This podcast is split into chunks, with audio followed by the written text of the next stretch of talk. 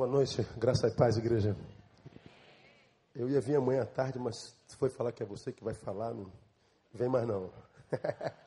Brincadeira, amanhã à noite eu estou aqui, se Deus quiser, se você me permite. É, eu tinha um evento amanhã, foi cancelado, então eu vim para cá. Minha esposa está viajando e eu estou de bob amanhã, como diria um carioca. Então amanhã eu venho para cá, venho ouvir esse homem de Deus que está aqui com vocês. Quando o Cama Forte me convidou para pregar, eu falei, cara, o que, que eu vou falar lá? Ele me falou do convidado que ele traria de Uganda, o trabalho que ele faz na África e como Deus o tem usado, e só pode ser Deus. Você falou ontem que, que Deus está fazendo através dele na África, falou, né? Então hoje fale de novo. E eu me senti bastante intimidado. Eu falei, eu não tenho o que falar aí, eu preciso ouvir esse homem.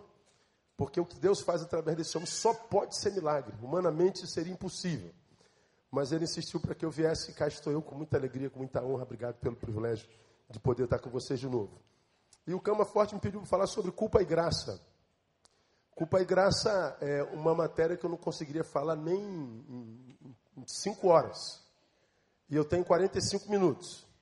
Então eu vou, eu vou falar sobre culpa, graça e missão, só que você assim, ó, bem rapidinho porque vocês vão ouvir falar muito sobre culpa e graça. Ontem ele já falou algo muito tremendo, sentimentalmente falando, daqueles sentimentos que nos aprisionam, aprisionam e nos impedem de que é, vivamos a vida que Deus planejou para nós.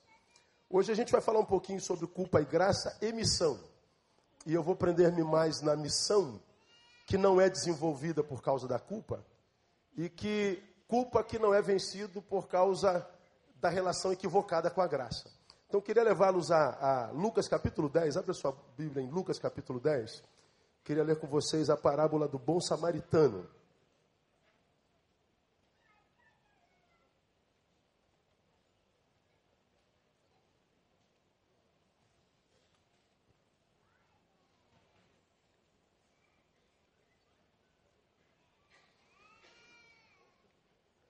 Lucas capítulo 10, a partir do versículo 25.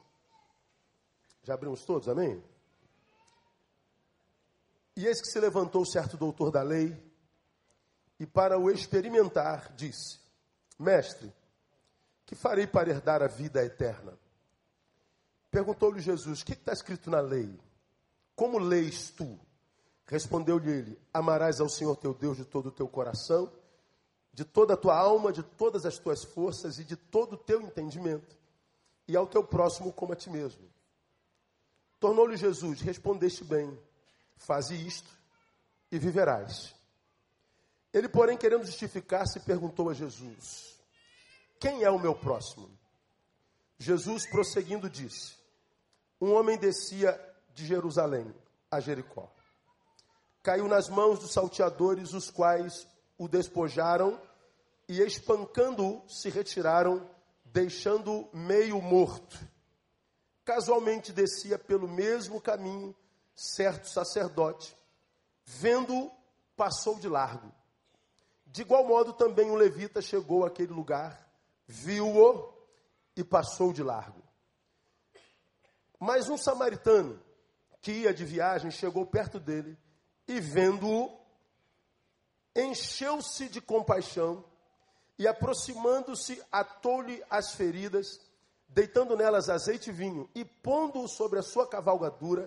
levou-o para uma estalagem e cuidou dele. No dia seguinte, tirou dois denários, deu-os ao hospedeiro e disse-lhe: Cuida dele, e tudo o que gastares a mais, eu te pagarei quando voltar. Qual, pois, destes três te parece ter sido próximo daquele que caiu nas mãos dos salteadores? Respondeu-lhe o doutor da lei: aquele que usou de misericórdia para com ele. Disse-lhe, pois, Jesus: Vai e faze tu o mesmo. Amém, amados? Ah, é, chamar a atenção de duas coisas de vocês aqui antes da gente entrar na, na, na mensagem propriamente dita. Era um doutor da lei. O cara sabia do que estava falando, lei, ele conhecia isso, ele ensinava isso. Ele não perguntava, ele respondia sobre a lei. Ele se aproxima de Jesus e pergunta: o que eu preciso fazer para ser salvo? É um doutor da lei, é um religioso que não tinha certeza da sua salvação. Jesus sabia que o problema dele não era só de eternidade. era presente também, era de humanidade. Tanto que Jesus, quando responde, diz: Bom, ah, pratica isso que você leu na Bíblia, e lá no versículo 28 diz: E viverás. Como quem diz, porque você não só não é salvo, você também não vive. Você não tem certeza da eternidade e o seu presente também não vale a pena. Eu sei que você se aproxima de mim, imaginando que eu imagine que a tua carência seja só eterna, seja só espiritual, mas eu quero que você saiba que eu sei que a tua carência também é humana, é física, é existencial. Então pratica o que você já sabe, que você não só é salvo, como você também consegue viver. Então Jesus cala logo a boca do doutor da lei.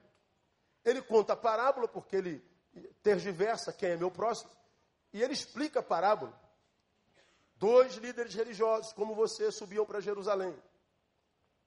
Alguém descia de lá, foi assaltado, e ele foi roubado, espancado, e esse bandido o deixou semi-morto. Pois bem, passavam dois colegas teus, um sacerdote, um levita, um pastor e um ministro de louvor, e tinham um compromisso em Jerusalém. E quando viram o necessitado, porque o texto está lá claro, vendou-o, passaram de largo. O levita vendou-o, passou de largo. Até que passou um imundo samaritano, passou um ímpio, passou um não crente, passou um perdido. E esse perdido que ia no mesmo caminho, vendou-o, enche-se de compaixão e para cancela sua agenda para abençoar o seu semelhante. Jesus pergunta: qual destes cuidou bem do seu próximo? Ele falou: o samaritano. Então, doutor da lei, transforme-se no imundo. Transforme-se num samaritano. Porque eu prefiro um samaritano cheio de misericórdia do que um religioso empedernido. A única forma de transformar a existência em vida é através do amor e da misericórdia. Esse texto é fera, irmão. E aqui, sobretudo, portanto, que Jesus quer deixar claro, que nessa parábola ele quer revelar, de fato, é que a igreja que ele reconhece como sua é completamente diferente das religiões e dos religiosos que dizem representá-la. O sacerdote e o levita são os expoentes máximos da religião que eles diziam de Deus. São os expoentes máximos, máximo da, da, da, da fé que se diz de Deus. Esses expoentes máximos e representantes da religião de Deus, ao olhar para os seus semelhantes, não tem compaixão nenhuma, passa ao largo. Então Jesus está dizendo: a igreja que eu reconheço como minha não tem nada a ver com essa gente que diz que me representa. Nada. Os meus não são marcados pela religião e muito menos pela religiosidade. Mas ele também diz uma outra coisa aqui nesse texto. Ele diz que há muita gente dele, fora do sistema religioso, que se diz dele e se intitula povo seu. Se de um lado ele diz, a minha igreja não tem nada a ver com aqueles que dizem meus representantes, por outro lado ele está dizendo, eu reconheço um monte de gente como minha que nunca esteve inserido no sistema religioso. É o caso do samaritano. Nunca foi religioso, é visto pelos religiosos como imundo, é visto pelos religiosos como um perdido, como um ímpio, como um das trevas. E Jesus diz: é com estes que eu quero que você se pareça. Eu quero que você evolua ao ponto de se transformar num samaritano. Olha o que Jesus está dizendo, cama forte. Isso acaba com a nossa cabeça. Jesus está dizendo para o religioso doutor da lei que os seus não são aqueles que têm uma mensagem para comunicar dele. Seu povo não é aquele que tem uma mensagem a pregar. O seu povo é aquele que é a mensagem pregada. De Deus não é quem prega a sua mensagem. De Deus é quem é a mensagem pregada. Eu não tenho uma mensagem a pregar, eu sou a mensagem pregada. E a mensagem pregada, segundo Jesus nesse texto, é a mensagem pregada pelo imundo, pelo samaritano, que é a mensagem do amor, é a mensagem da misericórdia, é a misericórdia, é a mensagem que transforma o ser humano em todas as suas vertentes, biopsíquica e existencial. É uma mensagem holística, integral. Então, é, uma vez é, dito isso, me permitam destacar algumas realidades nesse texto para a gente chegar no tema que a gente propõe para essa noite. Eu quero destacar algumas realidades. A primeira dela, quero destacar com vocês o ódio manifesto em todos os personagens dessa história, com exceção da vítima. Me acompanhe, por favor. O ódio manifesto em todos os personagens dessa história, com exceção do da vítima. Todos eles. O ódio, eu e você sabemos, é, é um fruto que trabalha no espaço de onde o amor se retirou. Para o ódio frutificar, ele tem que achar espaço. E ele só pode frutificar no espaço de onde o amor se retirou. Quando o amor passa a inexistir, é porque esse amor, segundo a palavra, a palavra de Jesus, ele foi esfriado. E o que, que esfria o amor? A iniquidade. Por se multiplicar a iniquidade, concluam para mim. O amor de muitos esfriará. Então, isso é uma palavra profética do Cristo. Chegaríamos um tempo onde o amor existiria nas relações. E por que, que o amor inexistiria nas relações? Por causa da proliferação livre da iniquidade. A iniquidade aumenta, o amor esfria. Se o amor esfria por causa da iniquidade, o que sobra no lugar da iniquidade é o ódio. Não há dúvida alguma. E nós vemos isso nessa parábola. Logo, a proliferação do ódio só é possível por causa do estabelecimento da iniquidade. Por exemplo, saiu agora em março, Vander, o Atlas da Violência do Brasil no, no, no, no ano de 2015. Falei sobre isso com a minha igreja esse mês todinho. O Atlas da Violência do Brasil em 2015 publica, comunica, que no Brasil em 2015 aconteceram 59.627 homicídios. Num ano. 165 homicídios por dia. Ou seja, 10% de todos os homicídios do planeta aconteceram no Brasil. Se você somar todas as guerras que você vê no Oriente, não dá tanta morte quanto a gente viu no Brasil em 2015. E todos nós brasileiros, principalmente nós cariocas, perguntamos o tempo inteiro diante de cada calamidade: aonde é que nós vamos parar? Nós não vamos parar. É o mistério, é o ministério da iniquidade. Você viu publicado nessa semana um casal fazendo sexo explícito, gravando um filme de sexo é, é, é, explícito na Praia do Recreio, durante o dia. Acompanharam isso lá no jornal? Gravando vídeo pornô. Onde é que nós vamos parar? Ontem, mais um ataque terrorista. O cara pega um caminhão e mata 84 e fere cento e burdoada. A gente diz, meu Deus, por que tanto ódio? Por que tanta iniquidade? Por que tanta maldade? É o ministério da iniquidade. O amor esfriou. O ódio só prolifera no lugar onde o amor esfriou. No episódio em questão, na parábola, nós vemos o ódio manifesto em duas perspectivas. A primeira perspectiva, o ódio de alguém gerou uma vítima. Um bandido, um iníquo, pega o seu semelhante, o rouba, o agride e diz a palavra, o deixa meio morto. Então o ódio gerou uma vítima.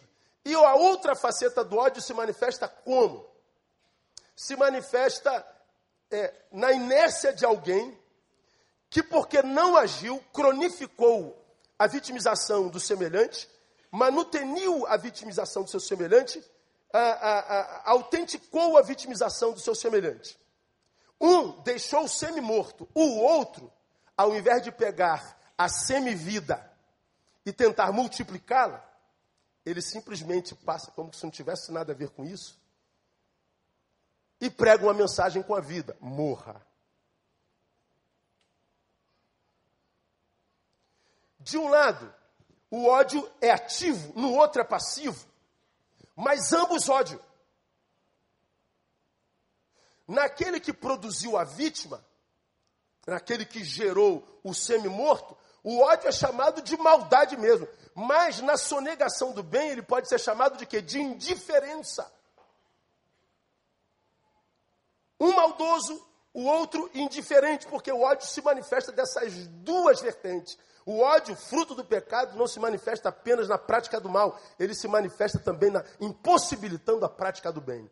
Agora, se nós vemos ódio no bandido que quase mata e nos outros dois personagens que não se importa com o restante de vida, nós estamos diante de dois seres maus. A diferença é que um é bandido, o outro é pastor.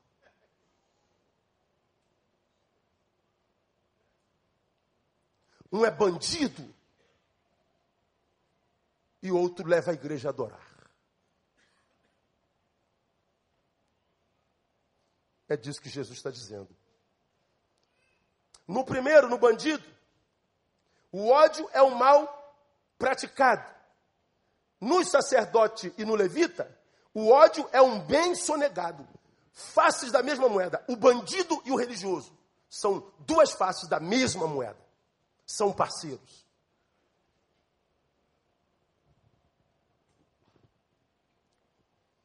Escute, o dano produzido por aquele que espanca, o dano produzido por aquele que estupra, rouba, vilipendia, é semelhante em proporção por aquele que, podendo fazê-lo, não socorre, não cura, não consola, não se importa.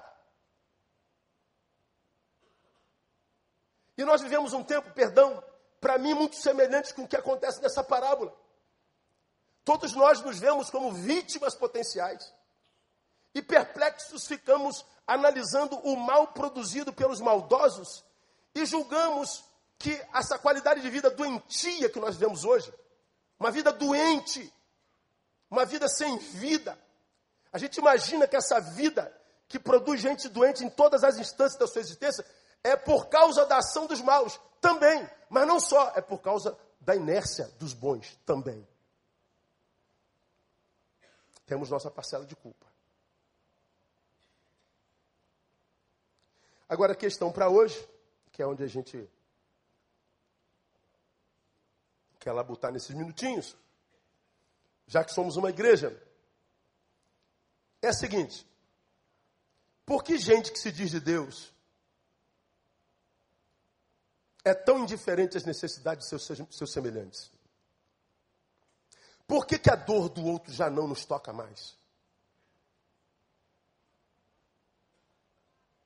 Por que preferimos analisar a questão, dar respostas a respeito do porquê, ao invés de simplesmente agir como o samaritano? Ele não perguntou quem foi que bateu, quem foi que agrediu, quem foi que levou. Ele não perguntou quem passou, por que não reagiu, nada. Ele para. Ele não teologiza, ele não filosofica, ele não psicologiza a situação. Ele pega o cara, bota no seu cavalo e leva para o hospital. Ele sara a sua ferida. Depois a gente discute. Façamos algo amemos. E ele ama com o amor que o Cristo ensina, porque no Evangelho o amor não é um sentimento. No Evangelho o amor é uma atitude. Por isso que ele diz que eu devo amar até o meu inimigo. Ou seja, se eu posso amar o meu inimigo, ele não está falando de sentimento. Porque se é meu inimigo, eu não gosto dele. Então no Evangelho eu posso amar gente de quem eu não gosto. Por quê? Porque no Evangelho o amor é uma atitude não é sentimento. Por que, que gente que se diz de Deus é tão indiferente às necessidades de seus semelhantes? Aí aqui eu quero citar, contar do Caligares, que é um psicanalista italiano radicado no Brasil. Tem uma, eu botei uma, uma frase dele aí, acho que está por aí em algum lugar. Vê se solta aí. Olha o que, que esse cara diz. É, não é isso aí não.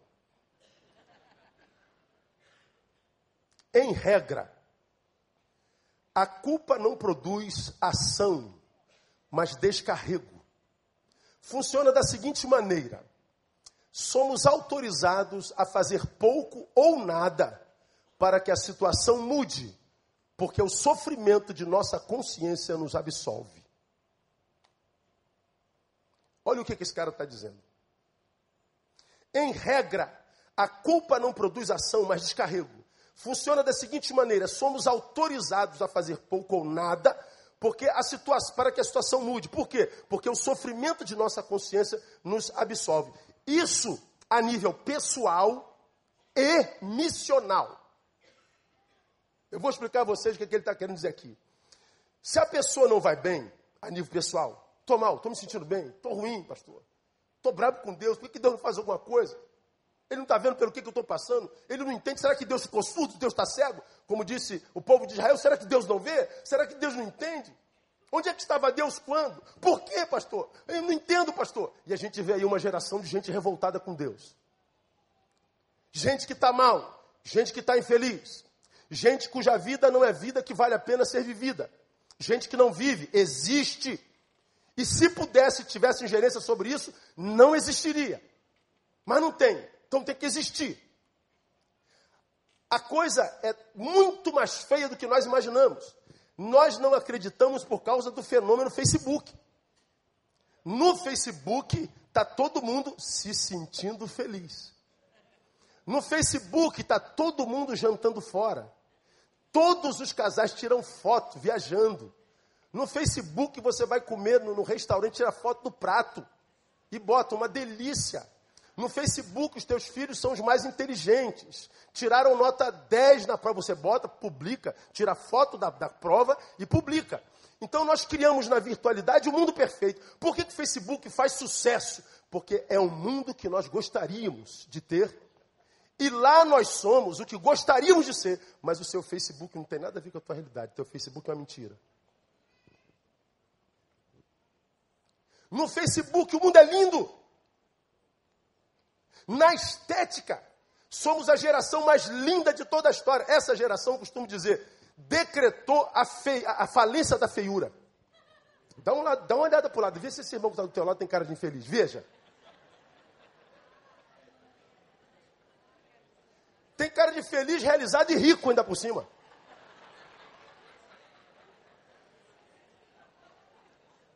Qual é a parte que nós mais conhecemos do nosso semelhante hoje? O bico, ó.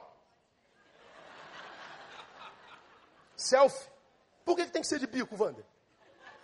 Tu que é mestre em psicologia, explica esse negócio aí. Nos tornamos uma geração viciada na própria imagem. Temos que produzir imagem o tempo inteiro. Por que vício da própria imagem? Por que, que nós viciamos a própria imagem? Quem é viciado em imagem consome tanto imagem como quem é viciado em cocaína. Consome cocaína na mesma proporção. É a mesma área do cérebro que é utilizada. E por que, que a gente vicia em imagem? Porque a imagem é o que nós temos de melhor. Veja os números da saúde emocional dessa geração. Veja o número do suicídio, que a, que a, que a Organização Mundial de Saúde diz que é uma epidemia silenciosa. Veja o número da depressão. Veja o número de todos os transtornos que você conhece na tua vida. Cada dia aparece um novo. Nós não acreditamos que esteja tão ruim por causa da beleza do que os nossos olhos veem. Mas está muito pior do que o que a gente imagina. Que os nossos gabinetes nos digam. Então a pessoa infeliz diz assim: eu, eu, eu não estou vivendo uma vida legal, ela, ela não está não, não, não, não, não tá funcionando legal. Então, se ela não vai bem, ela não funciona, ela não, me permita o neologismo, ela não missiona. Ela não funciona, ela não missiona, e mesmo não fazendo o que devia, fica bem. Por quê? Porque se eu estou mal, cara, então faz alguma coisa, cara. Você precisa tomar postura na vida, rapaz. Levanta daí, faz alguma coisa. Você tem que se levantar, você não pode se entregar aqui, é o que a gente fala o tempo inteiro. Então a pessoa está mal, ela não funciona. Ela devia fazer alguma coisa, mas ela não faz. Ela não faz e se perdoa por não fazer. Por que, que ela se perdoa por não fazer? Porque o sofrimento absolve. Sabe por que, que eu não fiz? Porque eu estou sofrendo muito. Não é isso mesmo, psicólogo? Isso tudo é inconsciente. Levanta daí. Ele não consegue. Eu não tenho força. Mas precisa se fazer alguma coisa. Eu não faço. Ele prefere a humilhação. Ele, ele se entrega e ele se absolve. Por quê? Porque o seu sofrimento o absolve. A dor que ele sente o absolve. Agora veja. O que se absolve por causa do próprio sofrimento se transforma num doente desculpado. Eu devia fazer e não faço, devia aumentar minha culpa. Não aumenta a minha culpa por quê? Porque eu estou doente, por isso eu não faço. Mas com culpa ou sem culpa, doente ou não, não foi feito. Então a culpa deveria aumentar. Ela não aumenta por quê? Porque eu estou doente. Então eu não me sinto culpado porque eu não fiz. Então veja, eu sou desculpado da culpa por causa da culpa de estar doente. Entendeu? Ficou preocupado demais. Ficou preocupado demais. Nem você precisa fazer alguma coisa. Não faço. Devia se culpar. Não, eu me absolvo. Porque eu estou sentindo dor. Não produzi. Devia me sentir culpado. Mas essa culpa que eu não sinto, não sinto por quê? Porque a minha doença explica. A gente retroalimenta a própria doença. Por isso, muitos não são curados. Isso aqui, irmão, é, é, é, é, um negócio doido. Essa é a relação mais perversa que se pode ter com a culpa. Ser desculpado pela própria culpa. Só que essa culpa é analgésica, ela não cura. Devia ter feito, Neil, eu não fiz. Por quê? Porque eu estou doente. Então não tem culpa. Eu não tenho culpa. Porque eu estou doente. Então você está autenticando a própria doença, não há cura para esse culpado. É, é, por isso que a gente vive tantas interrupções de processo, por exemplo, na, na igreja cristã no evangelicalismo brasileiro. Tantos crentes começam muito bem, porque ele vem doente querendo cura. E muitas vezes cura para a culpa que o adoeceu. E ele ouve a mensagem da igreja evangélica brasileira: pare de sofrer. Quem não quer parar de sofrer? Então ele vem querendo ser curado. Aí ele sente alguma coisinha boa na igreja. O louvor do pastor é muito bom. A mensagem do outro pastor é muito boa. Essa igreja tem uma cadeira confortável, tem ar-condicionado, tem uma cantina maravilhosa, tem estacionamento. É fácil de chegar aqui, então tem conforto. Então estou sentindo de Deus. E ele vem, ele fica, ele veste a carcaça, se converteu, batizou, ele se tornou membro de um ministério. Ele, ele vai muito bem, ele vai bem, vai bem, vai bem. Ele imagina, agora eu estou curado. Ele, ele, ele, imaginou que passou por um discipulado ele, ele fica por um tempo bem. É o, é o amor, é, é, é, é, o, é o sabor do primeiro amor, né? A, a, que vem na conversão. Só que todo novo convertido vai virando velho convertido um dia. Aí ele não consegue manutenir a alegria da conversão. Ele vai perdendo o que chama-se lá no, lá no Apocalipse de, de, de primeiro amor. Ele vai perdendo o primeiro amor. Ele conseguiu maquiar a sua dor, a sua culpa, a sua doença interna sua crise existencial, sua, sua, sua, sua doença emocional, sobre o que nós estamos falando, estamos falando de saúde emocional. Ele maquiou isso pela religião. Ele imaginou que estava curado, mas não foi tocado no carnegão. Ele não fez o que ele tinha que fazer. Ele imaginou que Deus cura tudo. É Deus quem faz. A gente marquia. E a gente vai caminhando no Evangelho, imaginando que esse, esse que, que nós imaginávamos ter sido um discipulado, é, mudou a nossa vida. Só que aí as marcas do trauma da velha vida vão voltando de novo. Vão voltando de novo. Você vai perdendo o sabor pela igreja, você vai perdendo o sabor pela palavra, você vai perdendo o sabor pela comunhão, e você volta ao estado original. E pior, com mais culpa, porque fracassou de novo. E dependendo da igreja que você está, Agora vão dizer que é o diabo. Está dando legalidade para o diabo, irmã. Essa tristeza é do diabo.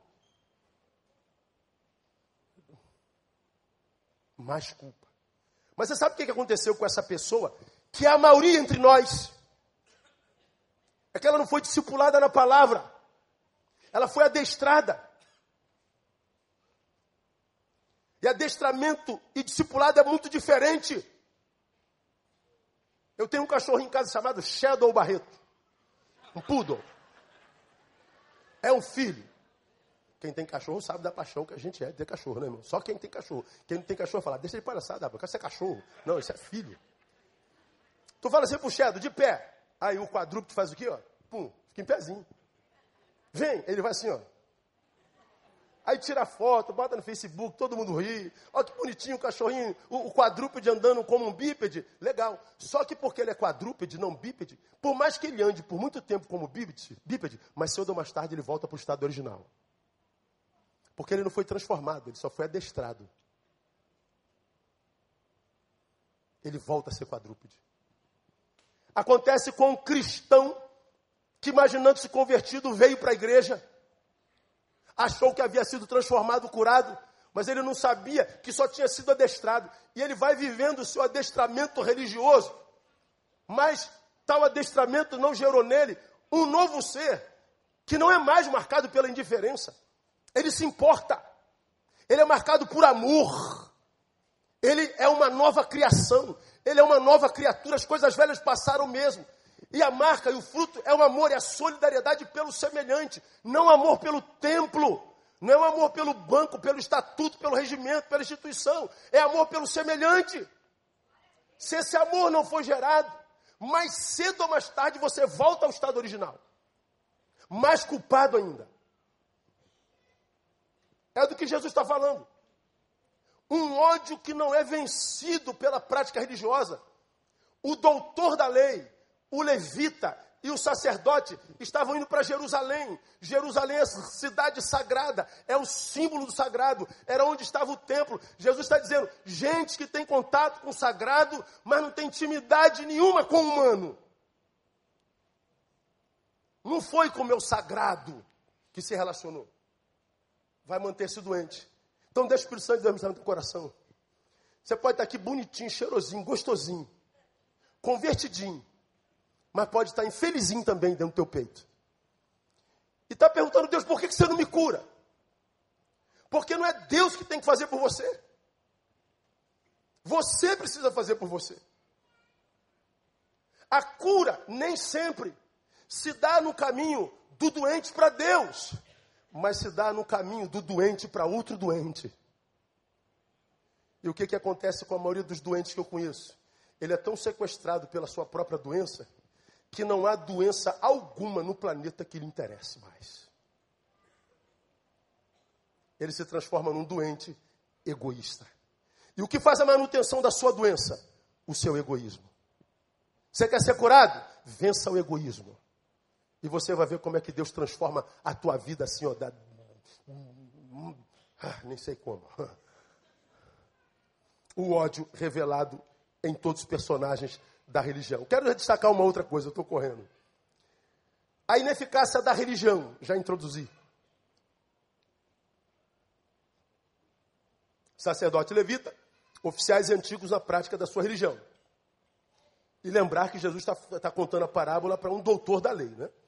Porque o doutor da lei diz: como é que eu faço para ser salvo? Ele se sente culpado por não conseguir experimentar os frutos da salvação. Como eu me livro dessa culpa?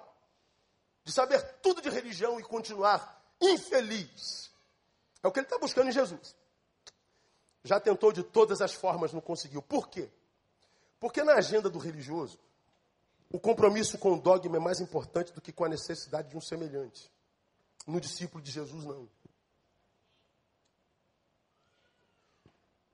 Para o religioso, o amor é vertical. Para o discípulo de Jesus, não. O amor tem a geografia da cruz. Eu amo a Deus e amo meu semelhante. Se eu amo a Deus, eu sou religioso. Mas se eu amo só o semelhante, eu posso ser um filântropo. Mas se eu amo com o amor da cruz, eu sou um discípulo do Cristo. Por que do Cristo? Porque nós servimos a um Deus que não tem carência de nada. Não há nada que eu possa fazer para Deus que Ele não faça melhor sem mim. Não há nada que eu possa dar a Deus que não tenha sido Ele mesmo que me tenha dado. Então, onde é que Ele escolheu ser amado? No meu semelhante. Eu só sei que estou servindo a Deus porque estou servindo alguém.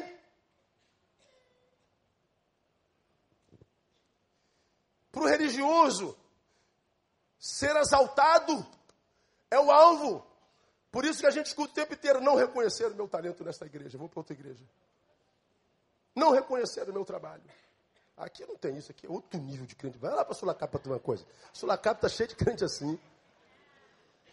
não reconheceram o meu trabalho. Ele quer ser exaltado. Para o discípulo de Jesus, não. O discípulo de Jesus só quer se manter em pé. Deus me mantém em pé porque eu preciso caminhar em direção a alguém. Eu quero ser um caminho do Senhor para chegar até alguém.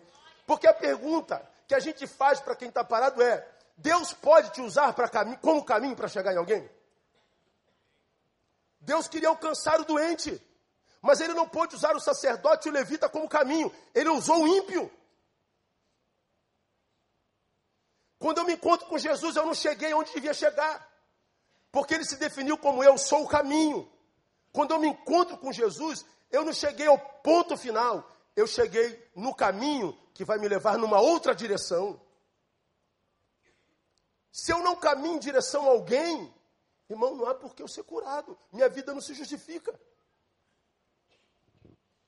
Agora, o interessante é que a Bíblia revela que Jesus encontrou mais atitude de fé e amor exatamente onde não se esperava tais frutos. O samaritano é um. Ah, na mulher cananeia, Jesus, tem misericórdia de mim, minha filha está...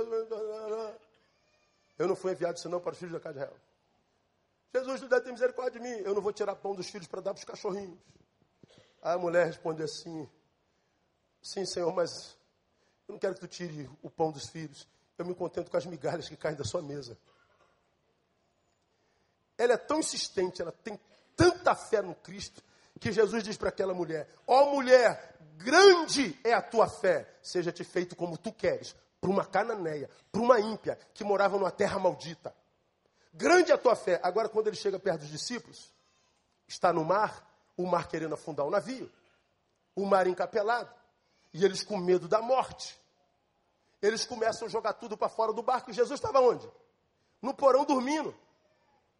Presta atenção nisso. Eles fazem tudo que podem para acalmar o mar, para estabilizar o barco. Não consegue, Jesus está dormindo. Eles ficam com raiva de Jesus. Eles vão lá e acordam Jesus. Eu imagino eles acordando Jesus assim: ó, Ô Jesus, o senhor não está vendo o que, que a gente está ralando aqui, não? Acorda aí, pô, a gente está quase morrendo, o senhor está babando aí, pô. Tem vergonha, não, pô? Está repreendido esse sono em nome de Jesus, Jesus. Que é isso? Isso parece o sono da morte, acorda aí, pô. Os discípulos. Aí Jesus levanta, vai lá, ô vento, acaba aí, mar, cessa-te. Aí Jesus diz assim: Por que temeis, homens de pouca fé? Porque na cabeça do discípulo, fé só é fé para acalmar o vento, para cessar o vento e acalmar o mar. Para Jesus, fé é não permitir que vento nem mar algum acorde. Minha fé não é fé para acabar a tempestade. Minha fé é fé para não deixar tempestade nenhuma me acordar. Tirar meu sono. Guarda essa palavra. Agora, é, é exatamente nos discípulos que Jesus não encontra essa fé. Eu te dou mais exemplo. Tu pega o centurião romano. O cara é, é comandante do exército inimigo. Senhor, eu tenho um servo que está doente. Eu queria que o senhor curasse. Vamos lá. Não, o senhor não precisa, não. Que isso? Eu vou para o senhor. Se o senhor der uma palavra daquele, é curado lá. Como é que é? Não, eu sei que o senhor, daqui o senhor falar, cura. Porra. Aí Jesus fala assim, ó. Ah, em verdade eu vos digo que a ninguém encontrei em Israel com tamanha fé. Agora Jesus sobe para os montes e para o monte da, da transfiguração. Parece Jesus, uma voz do céu, Elias, Moisés aquele, aquele momento fenomenológico, meu irmão, imagina. O crente hoje vai para o monte, não vê nada, já, já desce soberbo. Tu imagina o crente hoje subindo, vindo Moisés e Elias? Ele viu a Bíblia personificada. Jesus a profecia. Em Elias e a lei em Moisés, ele viu a Bíblia. E os caras descem soberbo. Lá embaixo se encontra com o demônio. Ô, minha filha estava. Ah, senhora, aqui, carteirada. Sabe de onde a gente está vindo? Do monte. Sabe o que a gente viu lá? Deixa com a gente, deixa, se afasta um pouquinho. Aí, demônio. Tá, o demônio não sai. O demônio dá na cara deles, o demônio zomba deles. Quando Jesus desce, pô, senhor, quebra o galho porque os caras não conseguiram, não. Jesus diz assim, ó. Ó geração incrédula e perversa, até quando estarei convosco, até quando vos sofrerei? Sabe o que Jesus está dizendo? Deus, até quando eu vou ter que sustentar gente burra como essa? Gente que não aprende nunca. Gente cuja presença só me gera sofrimento. Até quando eu vou ter que andar com gente como essa? Jesus encontrou fé exatamente onde a gente não imaginaria encontrar. E onde a gente onde imaginaria encontrar, ele não achou. Significa dizer que religião não quer dizer nada. Pensem comigo. Se a religião é ineficaz para perdoar, o que em maior escala ela produz, e isso a nível inconsciente também, mais culpa. Eu venho para a religião, venho para a fé, esperando ser curado, não consigo ser curado. Deve ser porque eu não presto mesmo. Mais culpa, culpa e culpa. E por quê? Porque na religião o que graça é a frustração. Nós temos uma geração de crentes frustrados. Frustração é o esforço despendido sem colheita, sem a colheita pretendida, sem o resultado esperado. Ora, se eu trabalhei e não colhi, eu sou frustrado. Qual é o futuro do frustrado? A inércia, porque se eu tentar de novo, eu posso fracassar de novo. Aí nós estamos uma geração inerte, que para de tentar por medo de mais frustração. Por que, que nós temos no Brasil 43 milhões de evangélicos e esses 43 milhões de evangélicos não faz cosquinha no Brasil? Porque possa, talvez sejamos uma geração de milhões de inertes, de milhões de frustrados que caminham para o lugar sagrado sem tomar consciência do necessitado caído. Por isso, na religião, temos tanta gente doente que não se cura nunca.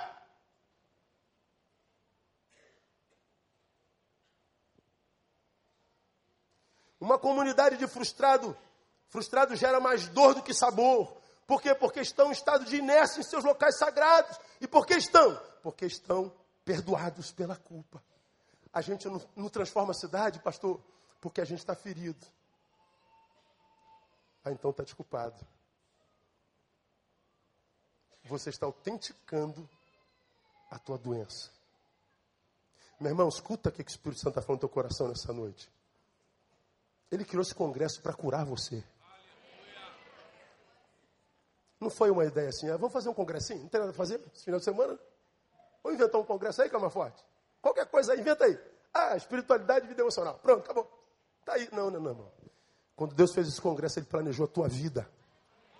Ele sabe que você já buscou cura em todo canto, não foi curado e não entendeu por que não foi curado. E você está frustrado porque você está caminhando para um lugar sagrado, você está caminhando em direção a Deus, achando que isso basta. E Deus está dizendo: você precisa caminhar em direção a um semelhante. Você precisa exercitar o, exercitar o amor que do qual você foi alvo um dia em Cristo Jesus, Jesus de Nazaré. Precisa materializar esse amor. Termino minha palavra. Terceira coisa que eu destaco nesse, nesse texto o amor como expressão do que Deus realmente deseja para seus filhos. Ódio em todos eles, a ineficácia da religião e o amor como expressão do que Deus realmente deseja para os seus filhos. Esse amor que Deus deseja, que não é o sentimento é, apenas, não é só erótico, ele é praticado, ele é fotografado, ele é mensurado, ele é visto, ele tem cheiro, ele pulsa. Esse amor é visto. Esse amor Primeiro, não discrimina. O samaritano não quer saber se ele é judeu, quer saber se ele é cristão. Não quero saber. É meu semelhante, é irmão de raça. Então eu cuido, eu não discrimino. Por que, que o amor não discrimina? Porque o desejo primeiro de quem foi alcançado pela graça que perdoa é ver o seu semelhante, que é ele ontem, vivendo a mesma experiência. Por que, que eu estou cuidando desse homem? Porque ele sou eu ontem. E se eu não curo por amor ao próximo, por que, que eu curo? Porque eu não suporto me ver nele de novo. Então, se você não consegue fazer por amor ao próximo, se é de Jesus, vai fazer simplesmente porque o miserável lembra a tua miséria. O que a gente não fica é inerte, irmão. A gente não discrimina. A gente simplesmente ama. O amor que Jesus deseja para os seus não visa recompensa, não é interesseiro. Por quê? Porque quem tem consciência do perdão produzido pela graça sabe que não há como pagar tal perdão. Não há nada que eu possa fazer que, que, que pague o que ele fez por mim. Então, seu sentimento, é, seu sentimento é de dívida e nunca de recompensa. Aí, por isso que a gente tem que bater na teologia da prosperidade. Porque está gerando um monte de parasita que quer se dar bem no Evangelho. Que acha que Jesus morreu para que a gente comprasse um carro novo. Que acha que Jesus morreu para que nós tivéssemos bens materiais.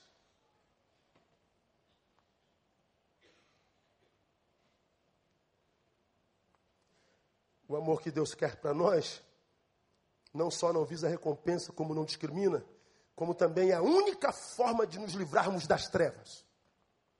A treva do peito, a treva da alma, a treva do inferno, a vida sem vida. A única forma de me livrar das trevas é pelo amor. Por quê? Porque a Bíblia diz, lá em João, que aquele que diz estar na luz, discurso, diz, e odeia seu irmão, seja praticando mal ou com indiferença, até agora está nas trevas. Aquele que ama a seu irmão permanece na luz e nele não há tropeço. Qual o caminho do homem para entrar de fato debaixo da luz de Deus? O caminho do homem para entrar debaixo da luz de Deus é o homem, é o semelhante. Aquele que diz estar na luz, mas odeia seu irmão, até agora está em trevas. É discurso, é religião. É gente que caminha para o lugar sagrado. É gente que vai a Jerusalém todo domingo. É gente que vai a Jerusalém todo congresso. É gente que caminha desde guri para lá e para cá em direção a um templo. Mas é gente que não tem vida. É gente que está doente. É gente que tem que investir no Facebook. Mas você não foi chamado para viver uma farsa. Você foi chamado para viver uma vida que vale a pena ser vivida, porque a proposta do Evangelho é eu vim para que vocês tenham vida e vida com abundância. Não é abundância de coisas na vida, é abundância na vida, independente das coisas. Por isso vemos gente milionária na favela e mendigos na cobertura. Ele fala de vida. Misericórdia é o desejo de Deus para todos nós. Então, amados, quando nós falamos de culpa e o perdão que só a graça dá, nós falamos de um perdão, cura, livramento, diferente do que, por exemplo, vivemos no consultório psicológico de psicanálise. Porque no consultório de psicanálise, ele pode até nos livrar da culpa, mas só a graça pode livrar da desculpa que a culpa imprime em mim. Só a graça pode fazer isso. Logo, termino. Quando a graça de Deus alcança alguém, não faz desse alguém um alguém perdoado. Quando a graça de Deus alcança alguém culpado, essa graça não faz desse alguém culpado um alguém desculpado. Quando a graça de Deus alcança um alguém culpado, faz desse alguém um alguém útil. Porque se ele só desculpa você, mas não te faz útil, ele manuteniu o parasitismo existencial em ti. E Deus não quer que a gente seja alguém que viva uma fé morta.